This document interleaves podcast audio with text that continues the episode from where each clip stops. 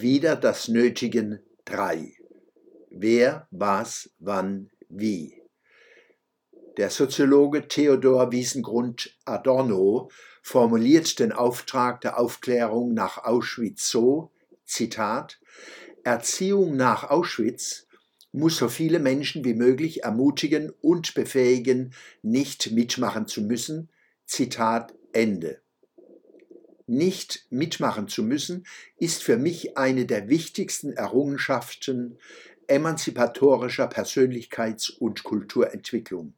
Sie ist auch ein Prüfstein für Zivilcourage. Siehe auch meine Rede vor dem Forum für Wissenschaft, Wirtschaft und Politik FWP am 16.11.2023 in der IHK Rhein-Neckar. Sie finden das Video der Rede auf der Startseite meiner Homepage.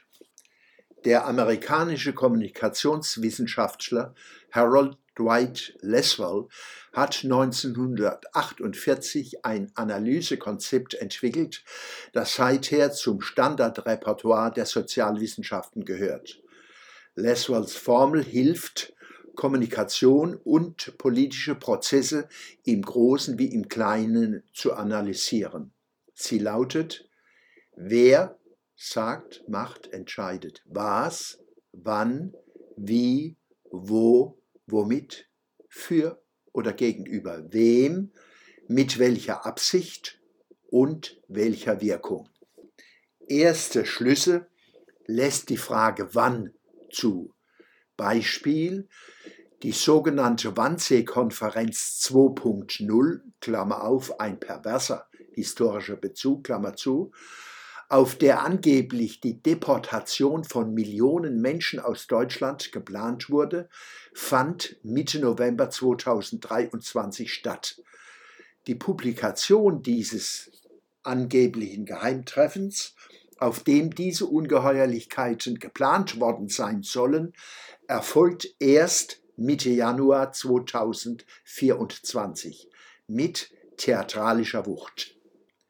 Alleine das acht Wochen lange Schweigen des ominösen Recherchenetzwerks Korrektiv schließt aus, dass diese geheimdienstlich operierenden Guck- und Horch-Aktivisten die demokratische Öffentlichkeit über eine akute Gefahr informieren wollen. Vielmehr war für sie zu erwägen, wann ein Schlag gegen regierungskritische Kräfte genau gesetzt werden kann. Das entspricht den Maßnahmen der DDR-Mächtigen gegen ihre Kritiker unter der Überschrift Zersetzung. Auch so erfahren wir, dass die Stasi keineswegs untergegangen ist.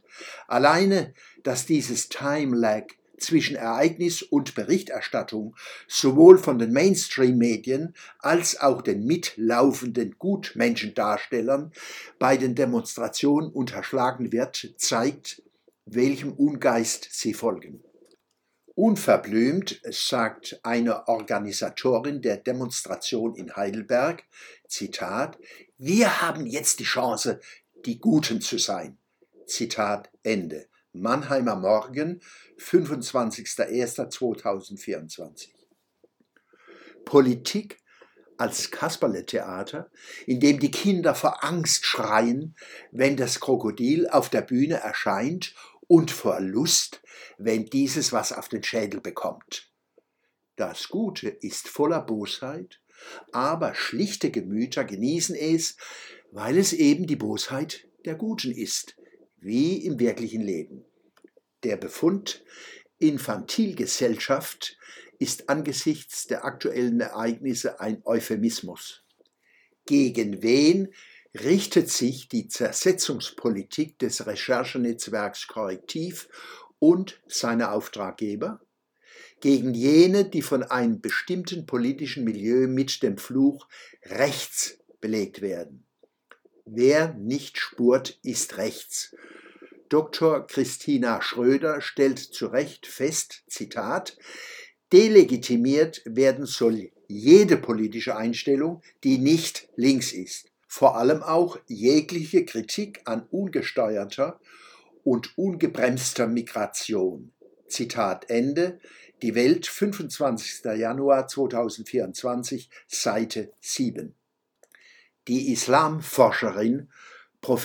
Dr. Susanne Schröter, sie ist Trägerin des Immanuel Kant Preises vom Aufbruch 2016 in Schwetzingen, hat diese arrogante, unanständige und kindische Haltung in einem Beitrag für Focus Online am 24.01.2024 so persifliert, Zitat, ich gut, du Rassist.